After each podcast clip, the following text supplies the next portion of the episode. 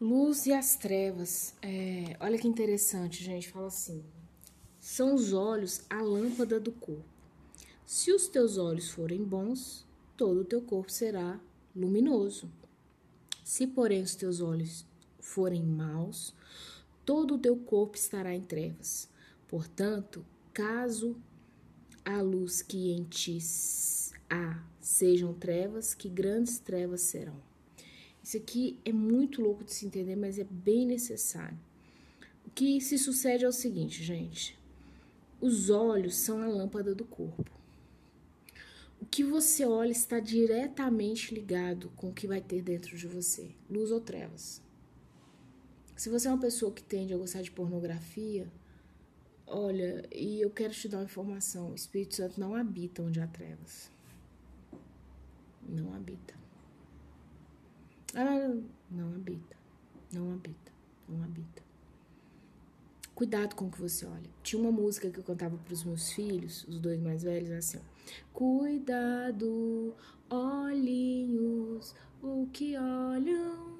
Cuidado, boquinha, o que fala. Cuidado, orelhinha, o que ouves. Aí você vai. Cuidado, pezinhos onde pisa, mãozinhas onde toca. Então, os olhos eles vão dar é, a luz dentro de você. O que você olha é muito importante. É muito. Aí talvez você possa falar, mas a pessoa cega de nascença teve uma situação assim. Aí é, vai ser outro sentido, né? O cego, geralmente, a audição dele é aguçada quando bem trabalhada, assim, tipo, cinco vezes mais que a nossa. Ele se torna um morcego. Ele quase que cria um, um, um mecanismo parecido como o de morcego. Mas aqui, para nós que enxergamos, ele está falando que os nossos olhos, de fato, são a lâmpada do corpo. Eles vão trazer bênção ou maldição lá para dentro, luz ou trevas. Agora, a parte mais interessante disso aqui, gente é quando ele fala assim: portanto, caso a luz que em ti há sejam trevas, que grandes trevas serão. Eu quero dar um exemplo que está lá em Atos 5, né? É... Vai contar a história de Ananias e Safira. Atos 5, gente, passa no contexto da igreja primitiva. Então, assim, o povo vivia bem assim mesmo. Tudo que se vendia, o pessoal ia lá e repartia com todo mundo, né? Não tô nem falando de 10% não aqui, sabe? Não tô falando que dava 10% para igreja, não, era tudo de todos mesmo. Mas isso era algo que acontecia de forma voluntária, isso não era algo assim, tem que fazer, entendeu? Eles faziam de forma voluntária, então o pessoal tinha alegria. Tipo assim, ah, nós somos aqui, né, na minha casa, 10 irmãos que congregam aqui, né? E aí eu vendi um lote de 10 mil reais. Então eu tinha alegria em dar mil reais para cada um dos irmãos, ou ah, aquele que tem maior necessidade eu dava mil, outro que tinha menor dava só 500 reais para abençoá-lo. Era algo assim liberal, não era nada cobrado. Mas esses dois queriam fingir que tinha luz dentro deles. Era marido e mulher. Aí eles foram lá, venderam bem e chegaram para Pedro e falaram uma mentira, deram valor ah, estão aqui para abençoar com X. Na verdade, tinha sido Y o valor. E assim, o que nos deixa pasmos é isso, que não era algo obrigatório, era voluntário, mas eles queriam parecer aquilo que eles não eram. Eles queriam ser isso aqui, ó. Portanto, caso a luz que em ti há sejam trevas, parecia que era uma luz. Parecia, poxa, olha que bom. Os irmãos venderam bem, vai repartir conosco, a igreja primitiva, que glória a Deus, aleluia. Mas era treva, era mentira. O que aconteceu com eles? Morreu.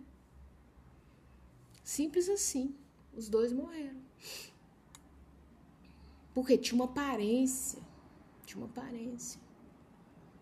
A gente tem que ter cuidado com as aparências. Às vezes o que tem dentro de você, samaritana, é só trevas. E você tenta mostrar para as pessoas que tá cheio de luz, que tá tudo bem. Você quer ver eu ter uma antipatia quando eu sou íntima de uma pessoa e eu já fico meio assim. E eu chego e falo, tá tudo bem? A pessoa fala, tá tudo bem. E você sabe que tá nadando na fossa. Fingindo ser luz. Não, tá tudo ótimo. Tudo ótimo.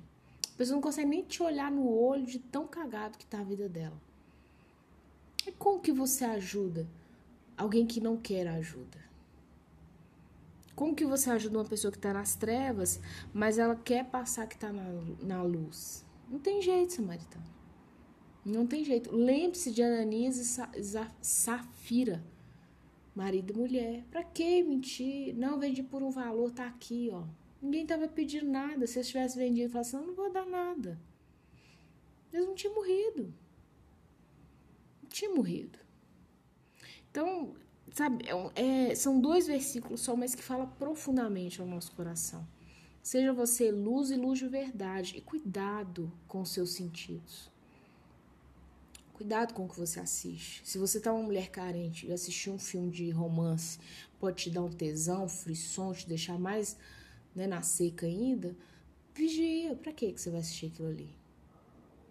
Se você tem mania de fazer brincadeira sem graça com um irmão, com uma irmã que você sabe que tá passando uma prova aí, tá um, um, período, né? Sem sexo e tudo, que tá fora do casamento, a pessoa não quer pecar, vigia sua boca.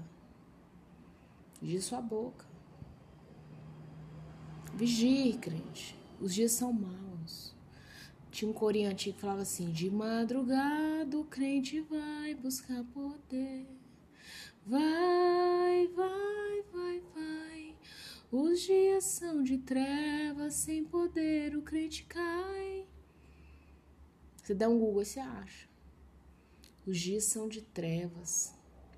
Se você só tá olhando trevas, vai ser difícil ter luz dentro de você. Agora você começa a olhar para Cristo, para a Bíblia, está ao lado de pessoas que são luz, aí vai, vai clareando sua vida.